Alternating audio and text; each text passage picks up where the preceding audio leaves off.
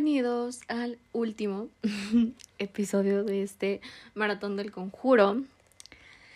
Espero que no les moleste el hecho de que sean tan cortos. O sea, creo que los episodios más largos, que no son eh, en relación a temas sociales o de lo que ya habíamos hablado antes, no son tan... no han sido tan vistos, vaya, o yo creo que dan un poco más de hueva escucharlos. Y estoy tratando de que sean sencillos, cortos, y traerles hoy así que la información, pues esencial, ¿no? Básicamente de lo que se habla, porque, como les dije en los anteriores, del conjuro realmente son fiel en la mayoría. Obviamente les señalo las cosas que no sucedieron en la vida real y que fueron elementos añadidos a las películas. Pero, pues nada, aquí les traigo la historia de Arnie Johnson, que en el cine es mejor conocida como The Devil Made Me Do It. Pues el caso de Arnie Johnson comenzó casi un año antes del crimen, en el año de 1980, cuando el joven se mudó a vivir a la casa de la familia de su novia, quien es y mejor conocida como Debbie Gralsell, según explican los archivos legales del caso que atesora la Universidad de Virginia, donde se pueden acceder también a los bocetos del juicio que hizo la artista Ida Levy y que ilustran este reportaje. Según explican, un mes antes de la llegada de Arnie a casa de los Gladsell, el hijo pequeño David, de 11 años, que, aunque en la película tiene tan solo 8, empezó a comportarse de forma extraña. Aseguraba que veía una especie de monstruo al que describía como un anciano con el que soñaba. En sus visiones, el hombre aparece como una bestia demoníaca que murmura en latín y quiere robarle su alma. A pesar de que la familia entera aseguró escuchar ruidos extraños en el ático, nadie excepto David llegó a ver al supuesto anciano. Después David comenzó a sufrir terrores nocturnos, se comportaba de forma peculiar y tenía marcas y heridas inexplicables. La familia de Glatzel buscó ayuda de la Iglesia Católica y de los famosos investigadores de sucesos paranormales Ed Warren, que para esta época ya era conocido como un demonólogo, reconocido por la Iglesia Católica, y Lorraine Warren, quien era mejor conocida como una medium. La familia relató al Washington Post que llevaba 12 días viviendo en el infierno. La madre contó a este periódico que el niño se retorcía en su cama por la noche gritando obscenidades. Se apartaban manos invisibles que parecían ahogarle. Me atacó varias veces, explicaba la madre Judy Glatzel. Me escupió, me pateó, me apretó el pecho. También atacó a su abuela con un cuchillo. Tanto los Warren como los Glatzel describieron con detalle cómo era cuando la bestia se presentaba supuestamente en el cuerpo de David.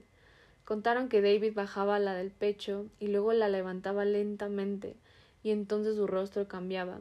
Sus ojos se ponían blancos, gruñía y se reía. Toda esta parte eh, la vemos casi al 100% fiel, como vemos dentro de la película, pues el niño realmente se comportaba de manera extraña, movía su cuerpo de diferentes formas, se reía, gruñía y tenía una fuerza que hasta parecía sobrenatural.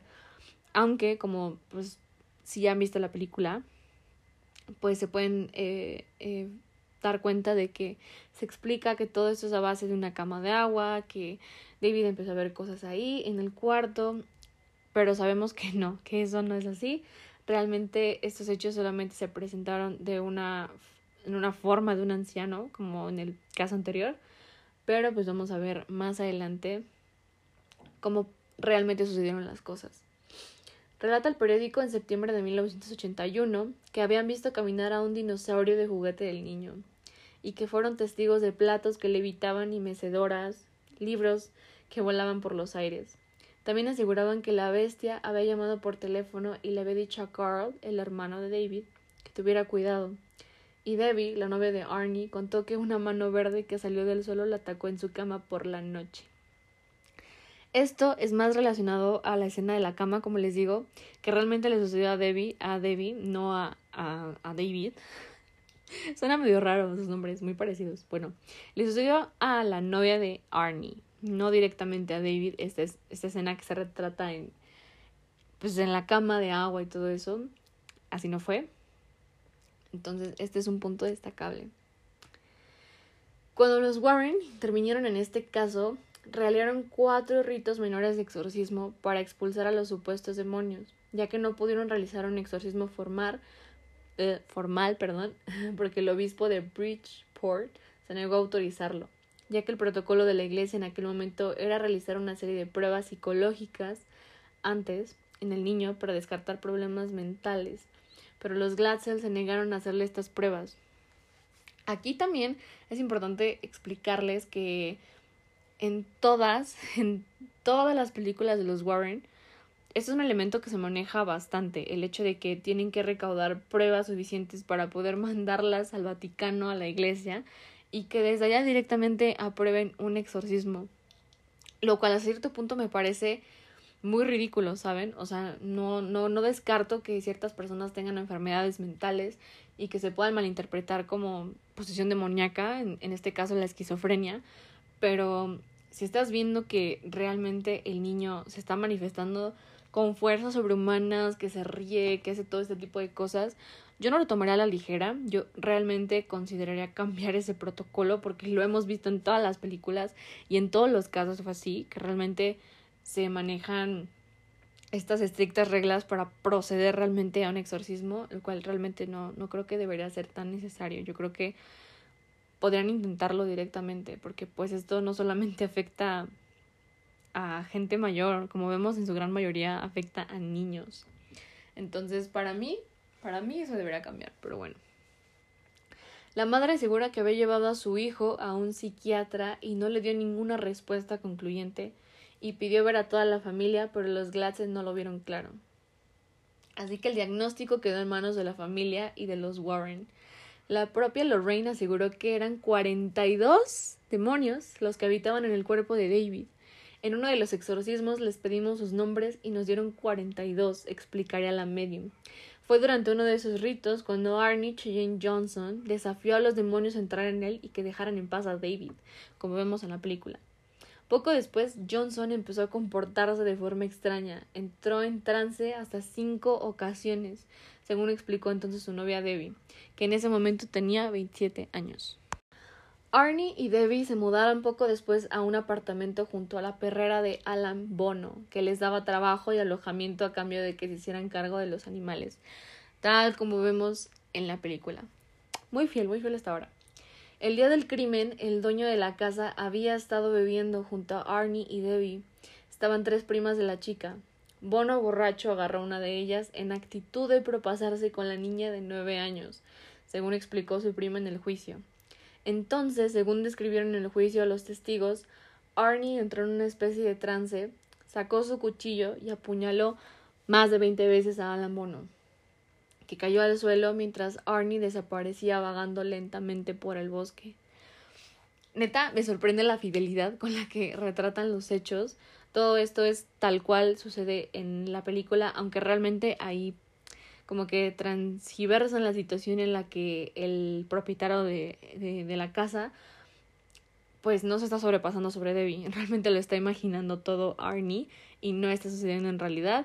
Y pues no vemos nada de estas primas, o sea, realmente sí están bebiendo, están bailando, pero pues en la película no te explican que realmente se quiere sobrepasar con alguien, sino que es todo a juicio de la imaginación de Arnie, que realmente, por lo que les estoy explicando, no fue así.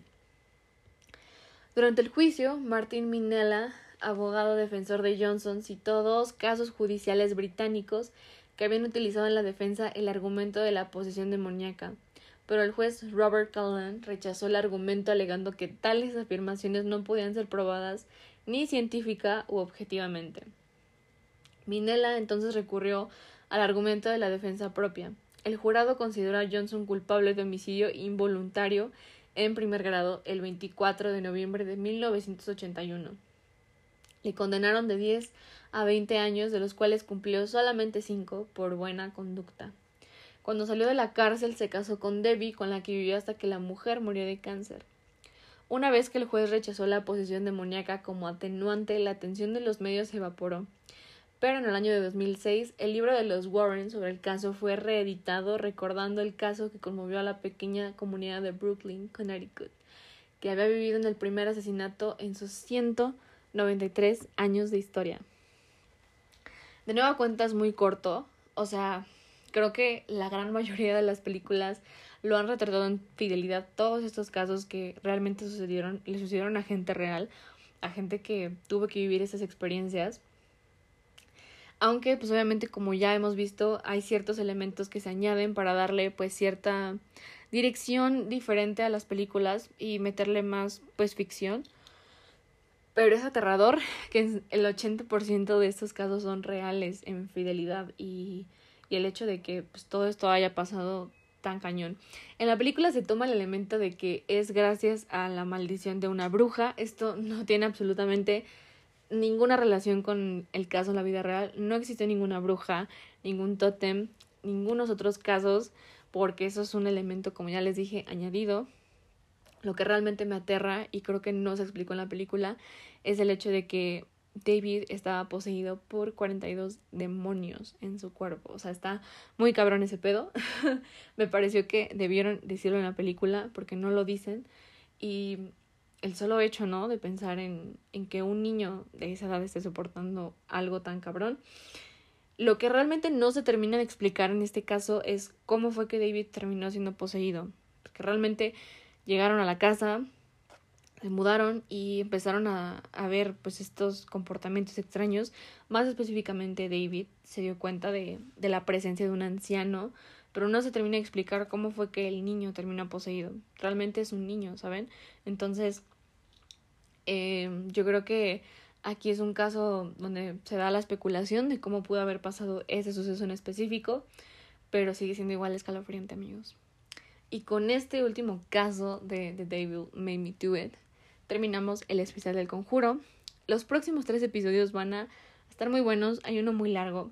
Hay uno especialmente dedicado a esta temporada de Día de Muertos, que está muy bonita, es una leyenda. Entonces, no olviden seguir escuchando los próximos tres episodios de Yakulis. Nos vemos.